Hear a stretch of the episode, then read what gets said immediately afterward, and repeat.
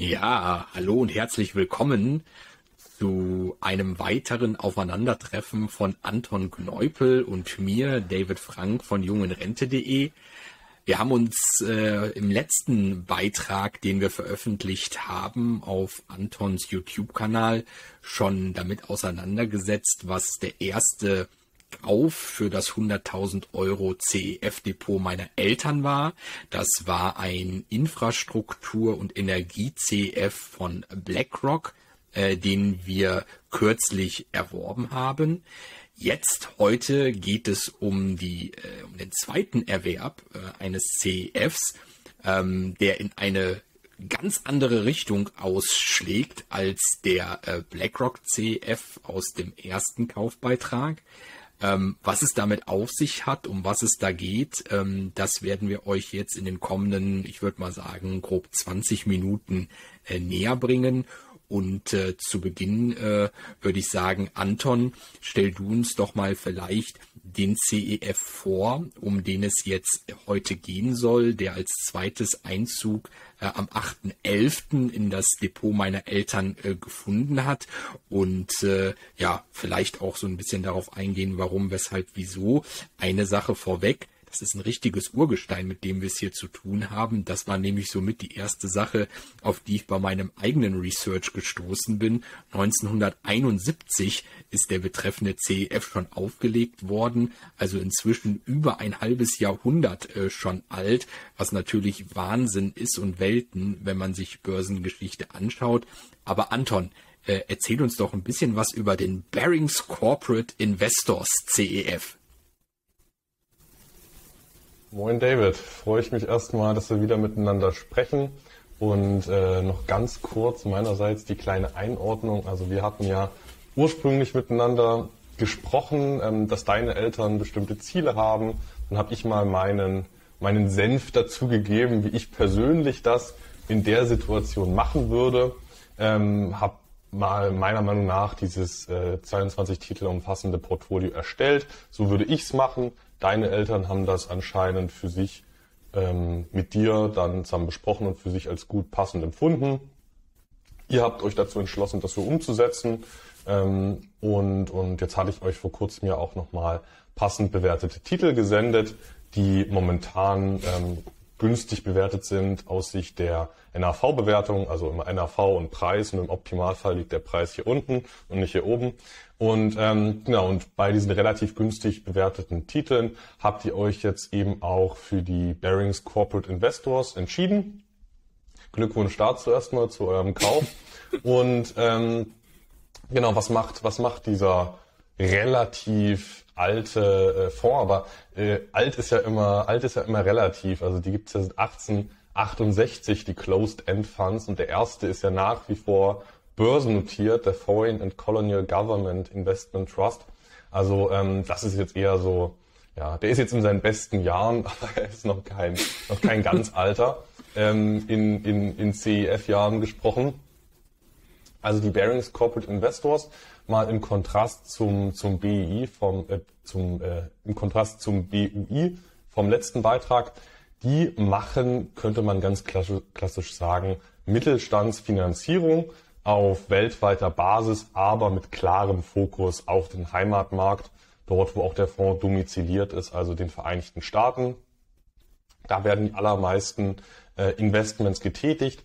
In was genau investiert der, äh, der CEF? Also es wird primär in außerbörsliche, nicht Investment-Grade Unternehmensanleihen und Unternehmenskredite investiert. Das Ganze opportunistisch ergänzt um andere, um andere kleine Beteiligungen wie Minderheitsaktienbeteiligungen, äh, hier und da vielleicht mal eine Option, eine Preferred Share, kleine Abrundungen, aber im Großen und Ganzen ist das schon ein, ein Fixed Income orientierter Closed End Fund. Ähm, Im Großen und Ganzen könnte man sagen, es ist ein Private Debt Closed End Fund im Kontrast zu Public Debt, ähm, also nicht börsliche äh, Schuldinvestments. In dieser Strategie strebt der Fonds einen hohen laufenden Einkommensstrom an und langfristig ebenfalls äh, Wertzuwächse. Und genau für genau diesen Zweck gibt es dann auch diese eigenkapitalartigen Investitionsergänzungen, um eine kleine Wachstumskomponente langfristig da zu integrieren. Ja, äh, spannend. Äh, um es gelinde auszudrücken, weil du nanntest so ein paar Schlagbegriffe. Äh, wir sind im Bereich äh, High Yield, wir sind im Bereich Private Debt, wir sind im nicht börsengehandelten äh, Anleihensektor unterwegs. Also alles das, mit was man sich oder mit was sich der gewöhnliche Privatanleger zumindest nicht auf Einzeltitelbasis auseinandersetzt oder auch gar nicht auseinandersetzen kann, weil wenn es nicht börsengehandelt gehandelt ist, fehlt einem da ja meistens schon auch der Zugang äh, zu, den äh, Barings hier offensichtlich über die lange Tradition und das bestehende Netzwerk hat verfügt. Ähm, deswegen auf jeden Fall äh, an der Stelle eine ganz spannende Portfolio-Ergänzung. Ähm, vielleicht erzählst du so ein bisschen mal was dazu, wie, wie sich denn dieses Fondsgebilde äh, zusammensetzt, was die Diversifikation anbelangt. Gerne. Das letzte Mal hatten wir beim BUI die schöne Aufteilung nach dem Global Industry Classification Standard. Die gibt's hier, weil wir hier im außerbörslichen Bereich sind und wir hier nicht einfach äh, Morningstar drüber laufen lassen können. Diese schöne GICS-Aufteilung gibt's hier nicht. Das Fondsmanagement hat aber das Portfolio nach den ähm, Moody's Industries ähm, aufgeteilt. Das ist die, die Interpretation äh, des Ganzen, der Sektoraufteilung von Moody's. Und daraus ergibt sich, dass der Fonds ähm, ja, ein, eine nennenswerte Gewichtung im Technologiesektor hat, also Technologieunternehmensfinanzierung äh, 23,7 Prozent. Darauf folgen dann ähm, zwei Sektoren, die ich beide eigentlich in ja, Industriewerte zusammenfassen würde, ähm, Diversified Manufacturing und Transportation Service, fällt für mich beides in, in Industrie eigentlich, danach äh, Healthcare, danach nochmal Industrial Others und dann einige andere übliche Bekannte. Also der Fonds ist relativ breit diversifiziert, aber hat einen gewissen Fokus auf Technologie, ohne technologielastig zu sein. Ja, äh, finde ich auch. Also auch wenn das jetzt der größte Sektor ist mit der Technologie, finde ich ihn jetzt äh, von der Größenordnung her nicht äh, dominant. Ja, und wenn man dann andere Industrien, die hier separat genannt wurden, zusammenzählen, wie du es jetzt beim Manufacturing und Transportation Services gemacht hast und dann vielleicht auch noch Industrial Other dazu zählt, dann hat man da, glaube ich, ein ganz gutes Gegengewicht mit sich gegenüberliegenden Branchen ähm, da stehen. Also insofern finde ich, ähm, ja, ausgewogen kann man das Ganze, glaube ich, von der, von der Branchendiversifikation her bezeichnen. Das denke ich auch. Ähm, wir können gerne mal als nächsten Punkt auf die Länderaufteilung äh, eingehen. Das ist jetzt nicht so wahnsinnig, äh, da ist jetzt nicht so wahnsinnig viel zu sagen. Also ähm, der Großteil ist wirklich im, im, ähm, in Unternehmenskredite, in Unternehmensanleihen investiert, aber im außerbörslichen Bereich innerhalb der USA, innerhalb der Vereinigten Staaten und wie du es auch schon so schön äh, gesagt hattest, David, das sind wirklich Beteiligungen, die sind für den Pri Privatinvestor nicht so ohne weiteres zugänglich. Das heißt auch nicht, dass das dann besonders attraktiv ist. Da muss man auch aufpassen, nur weil ähm, etwas nicht zu haben ist. Ich weiß, der Mensch neigt dazu, Dinge, an die er nicht rankommt, als besonders attraktiv einzuschätzen. Den Fehler sollte man nicht machen, aber ähm, es ist natürlich eine weitere Diversifikationsmöglichkeit, Private Debt, weil es da eine, ja, es korreliert nicht eins zu eins also die Korrela der Korrelationskoeffizient ist nicht eins im Vergleich zu den äh, Dividendenrenditen am breiten Aktienmarkt. Es gibt eine eigene Zyklik und ähm, die Zinsen sind höher als am börsengehandelten Markt, auch schon mal aufgrund der nicht vorhandenen Handelbarkeit der Investments, was sich ja aber gut anbietet in einem Closed-End-Fund. Da muss das gehaltene Investment ja gar nicht liquide sein. Ähm, und ähm, genau, kleine Beimischung gibt's hier noch aus nicht US-Emittenten, aber die US-Emittenten sind schon in Summe sehr, sehr, sehr dominant. Das wird ja wahrscheinlich auch der Bereich sein, kann ich mir vorstellen, wo eine Fondsgesellschaft wie Barings dann eben über das entsprechende Netzwerk verfügt, um eben an diese Private Placements dran zu kommen. Ähm, wie ich gelesen habe bei meiner Vorabrecherche ist es ja auch so, dass sie sich da nicht irgendwie an einem äh, Sekundärmarkt, der außerbörslich existiert, äh, an solchen Anleihen beteiligt, sondern dass man direkt bei der Emission der entsprechenden Anleihe dann ähm, als Erstzeichner mit dabei ist Insofern wird man da wahrscheinlich den meisten Profit aus draus ziehen können in dem Gefilde, wo man sich am besten auskennt und am besten vernetzt ist. Und das ist hier ganz offensichtlich ja die USA.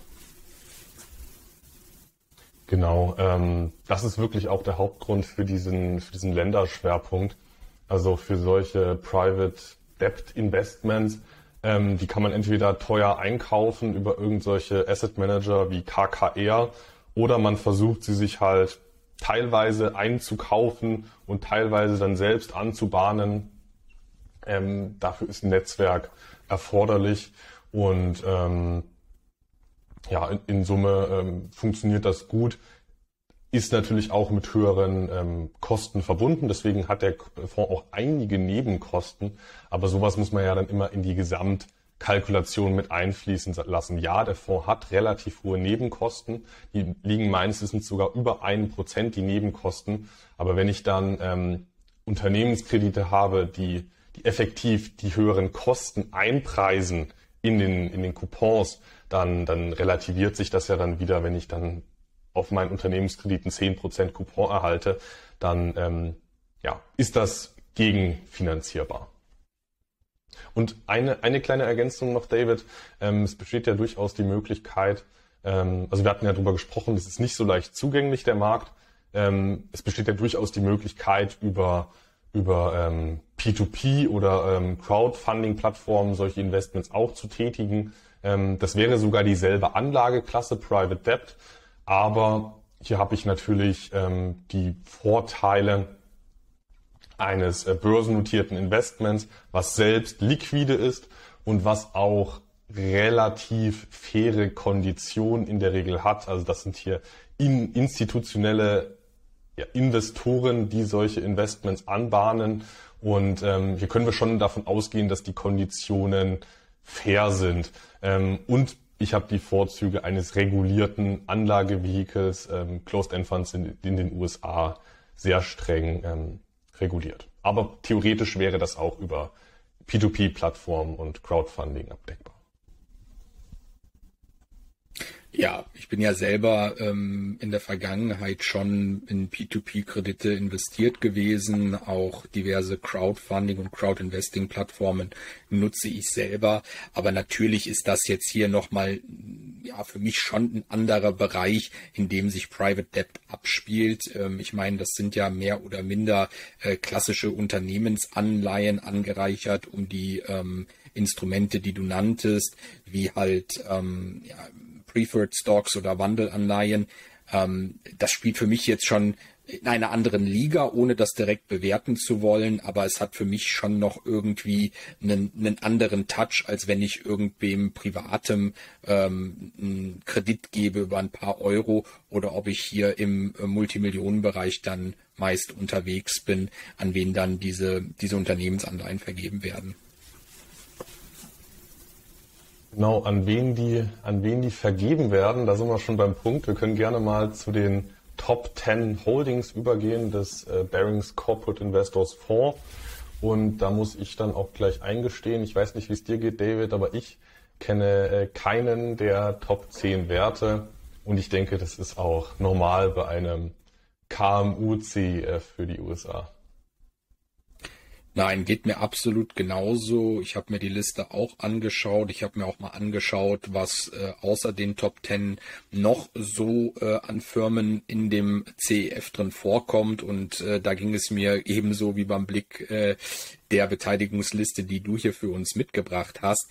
Das ist für mich aber, wenn ich ehrlich bin, auch der mit Abstand größte Mehrwert dieses spezifischen CEFs, denn ähm, ich glaube, dieser Fokus auf ähm, Small Caps oder bei uns würde man sagen auf KMUs ähm, ist in dieser Kombination. Wir haben auf der einen Seite nicht börsengehandelte Anleihen, da komme ich als Privatinvestor sowieso nicht dran. Und dann ist es ja nochmal auch super schwierig, müssen wir gar nicht über Anleihen reden, sondern gegebenenfalls auch über Aktien im KMU-Bereich äh, überhaupt ähm, sich zurechtzufinden. Und da muss ich sagen, das ist natürlich toll, dass man dann hier mit diesem CEF von Barings die Möglichkeit hat, aus beiden Welten das miteinander zu kombinieren. Private Debt von KMUs.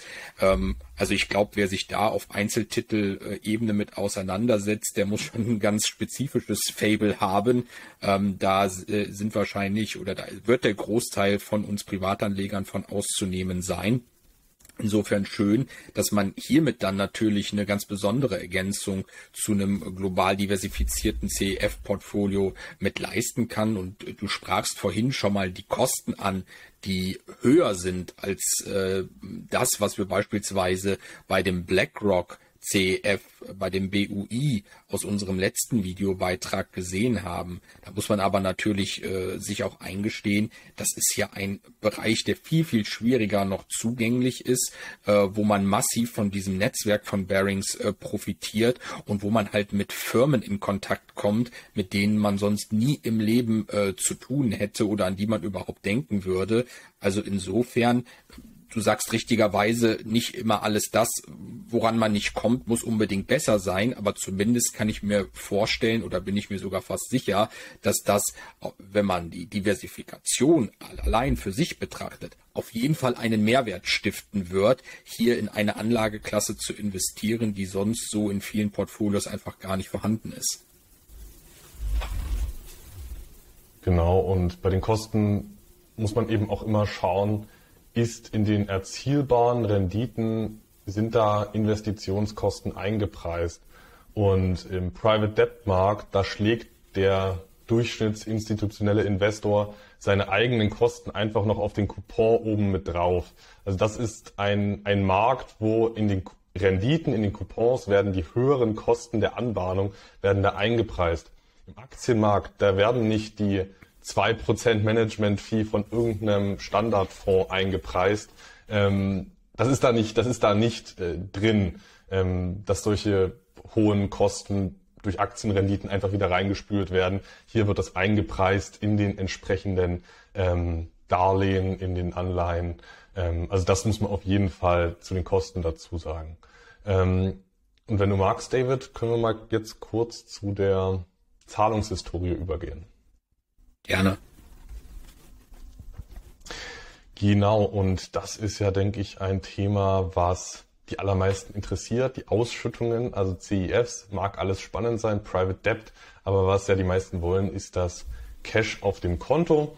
Und da hat der, ähm, der CEF Barings Corporate Investors durchaus geliefert, was die Ergebnisse der Vergangenheit angeht. Also wir haben hier nicht ganz seit Auflage, aber haben jetzt wirklich über, meine ich, 40 Jahre, nein, äh, Korrektur, über 30 Jahre eine, eine äh, Zahlungshistorie hier einsehbar. Und ähm, was generell auffällt, ist natürlich, dass wir eine, eine nennenswerte Korrelation zum allgemeinen Zinsumfeld haben, also in Phasen, ähm, in Phasen sinkender Zinsen sind hier auch bisweilen mal die Ausschüttungen gesunken, sei es äh, nach dem Dotcom-Crash, äh, sei es im Shutdown-Crash.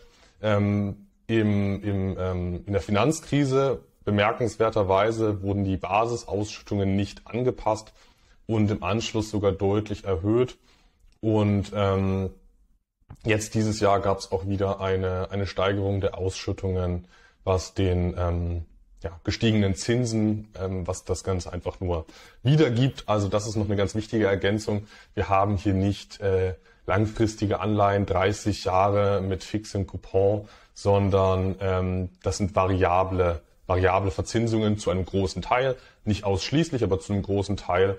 Und ähm, daraus ergibt sich dann auch so eine gewisse Schwankung, aber in der langfristigen Tendenz in eine positive Entwicklung und damit stehen die Ausschüttungen jetzt knapp 50 Prozent über Emissionsniveau, auch wenn es in der Grafik weniger aussieht, das ist äh, deutlich mehr als zur Auflage. Ja, ich würde mal sagen, bei einem äh, 30-jährigen Track Record, der uns jetzt hier nur äh, schon anhand deiner Grafik veranschaulicht wird, kann man tatsächlich von einer sehr belastbaren Ausschüttungshistorie sprechen. Das haben natürlich ähm, ETFs jeglicher Couleur, zumindest die, die es in Deutschland äh, zu handeln gibt, nicht vorzuweisen, einfach weil es dieses Instrument der ETFs bei uns noch gar nicht so lange gibt.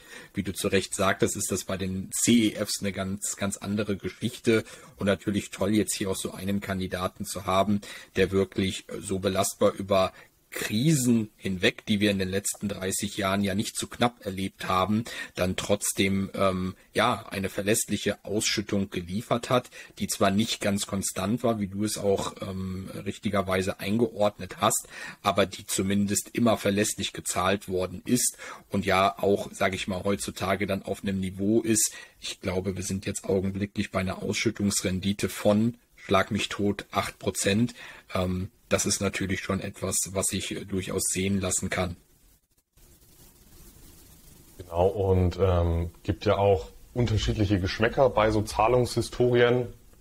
Ich würde historische Daten sowieso nicht überbewerten und die würde ich auch auf keinen Fall einfach linear in die Zukunft äh, fortschreiben. Weder Zahlungshistorien würde ich fortschreiben, noch äh, Preis- und NAV-Verläufe würde ich linear in die Zukunft extrapolieren. Das ist, würde ich sagen, ein klassischer Anfängerfehler, zu sagen, hier ist die Historie gut, dann muss das auch für die nächsten zehn Jahre gut sein.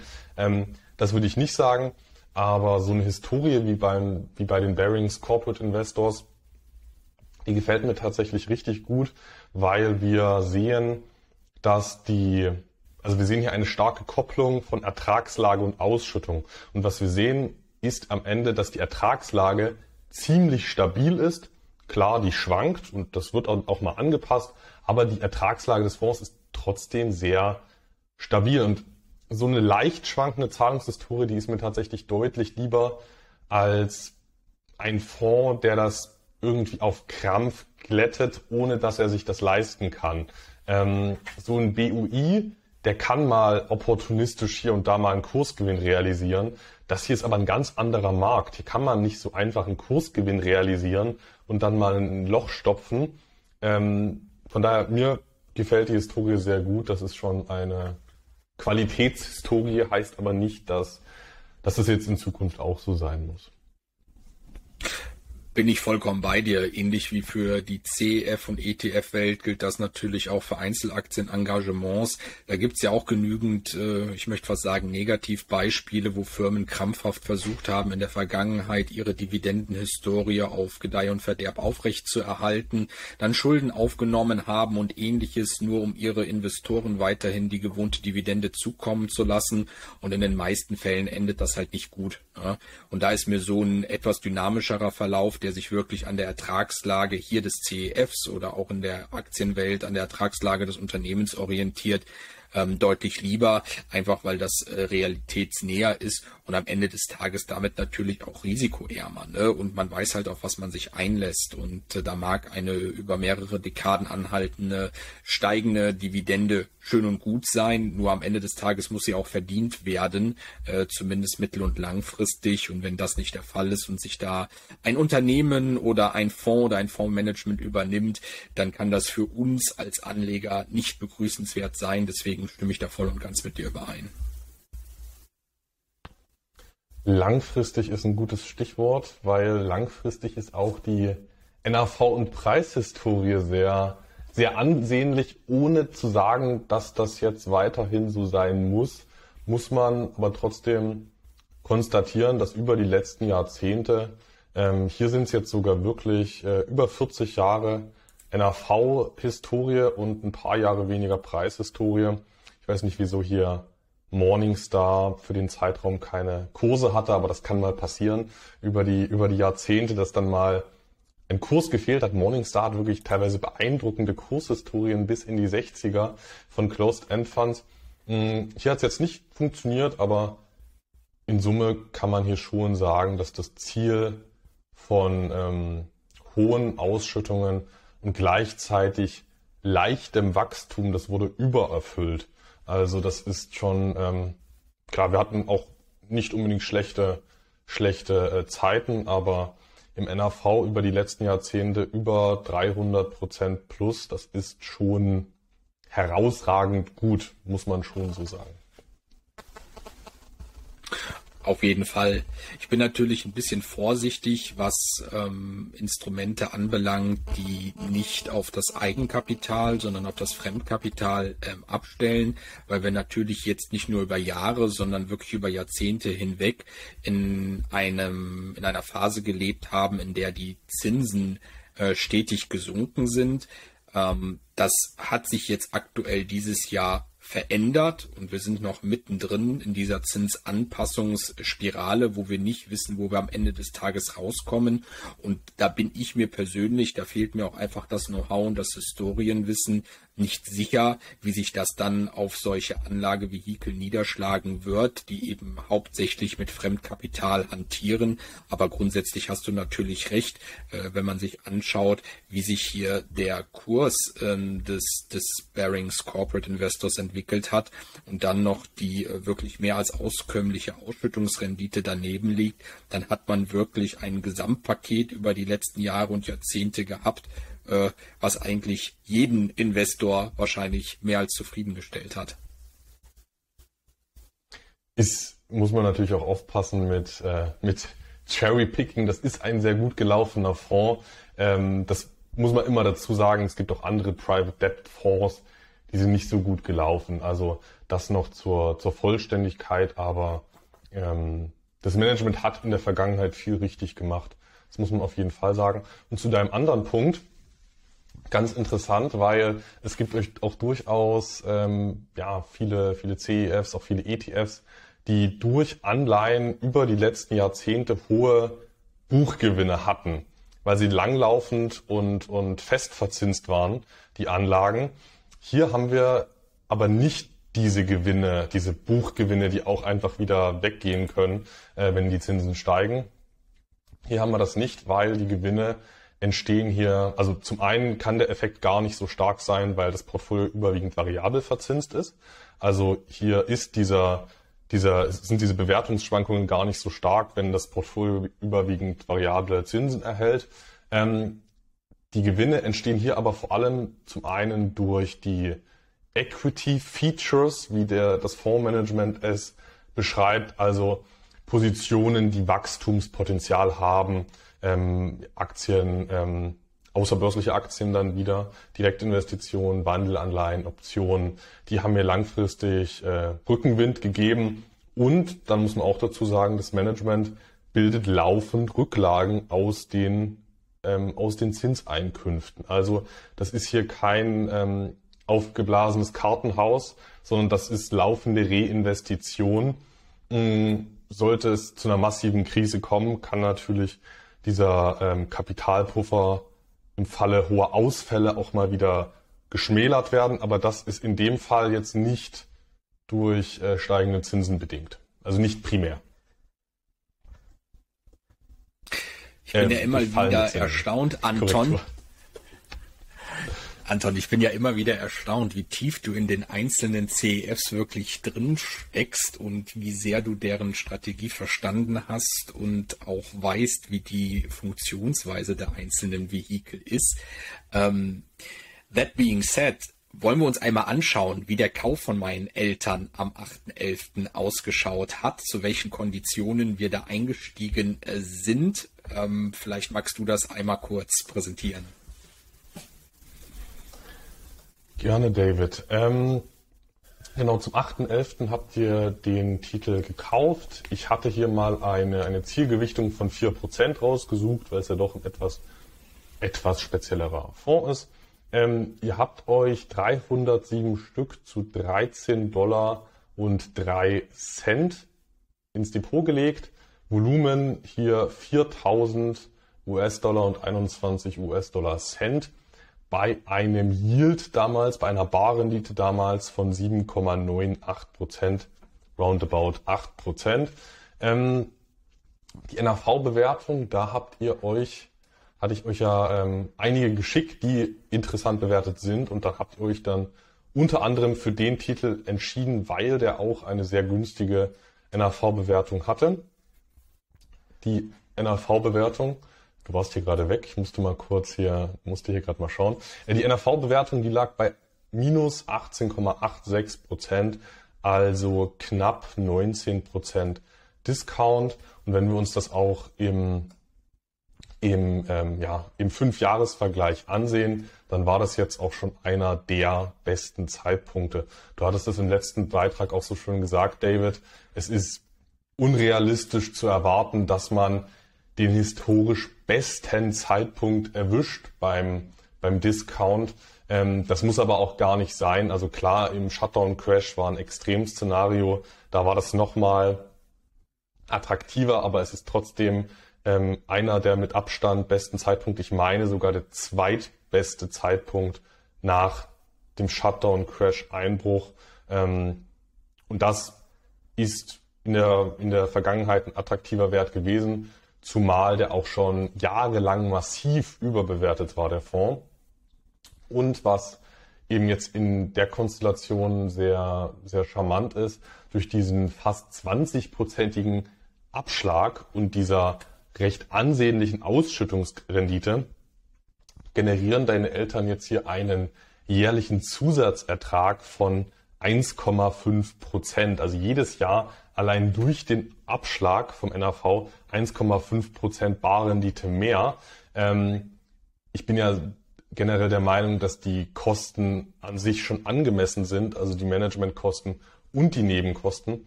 Aber hier haben wir eben nochmal die Situation, dass wir diese Gesamtkosten gar nicht tragen müssen, weil wir so einen hohen Zusatzertrag generieren. Also das ist schon die abschlagsbedingte Zusatzrendite in sehr hoch, weil der Zeitpunkt, den ihr euch hier rausgepickt habt, der war ähm, zumindest Status quo sehr gut. Ob der Fonds sich jetzt generell gut oder schlecht entwickelt, das steht auf einem anderen Blatt. Ja, Anton, äh, hast du vollkommen recht und dann auch nochmal ein großes Dankeschön für, äh, für und an dich, ähm, dass du uns da für diverse CEFs aus dem 22 Titel umfassenden Depot darauf aufmerksam gemacht hast, welche da gerade günstig erscheinen und sich möglicherweise für einen zeitnahen Einstieg anbieten.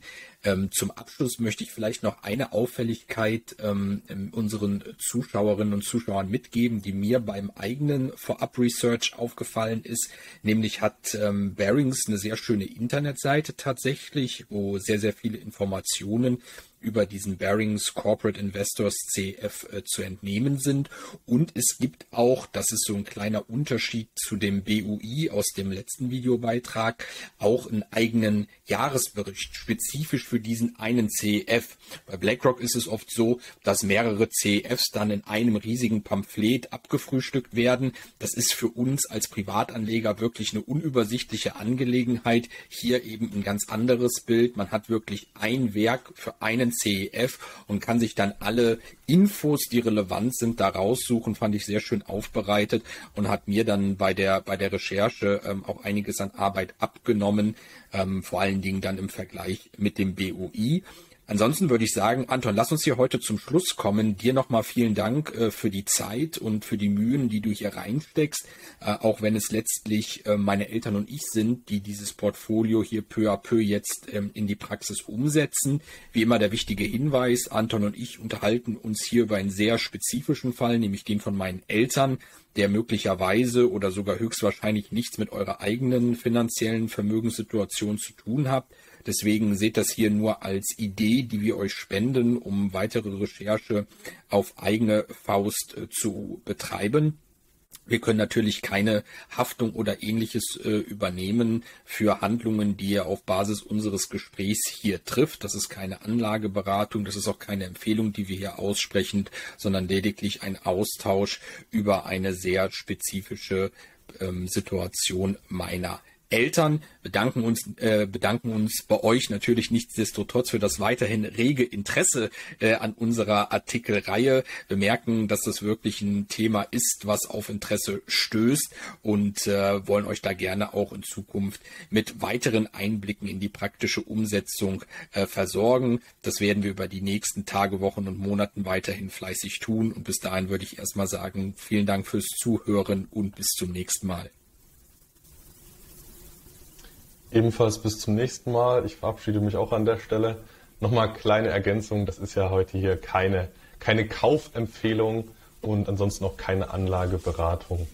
Und ähm, ich freue mich, dass ich euch bei euren Entscheidungen ähm, mit meinen Ideen und meinem Wissen da unterstützen kann und freue mich, dass ihr jetzt hier ähm, ja, eigenständig schon die ersten Sachen gekauft habt. Also ähm, bin ich gespannt, wie sich das gesamte Projekt dann ähm, weiterentwickelt.